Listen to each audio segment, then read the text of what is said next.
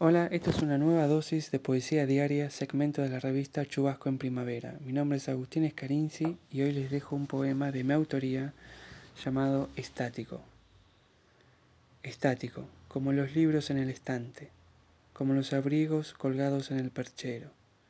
como las cortinas sujetas en los ganchos agujas, como los lápices y viromes en el lapicero,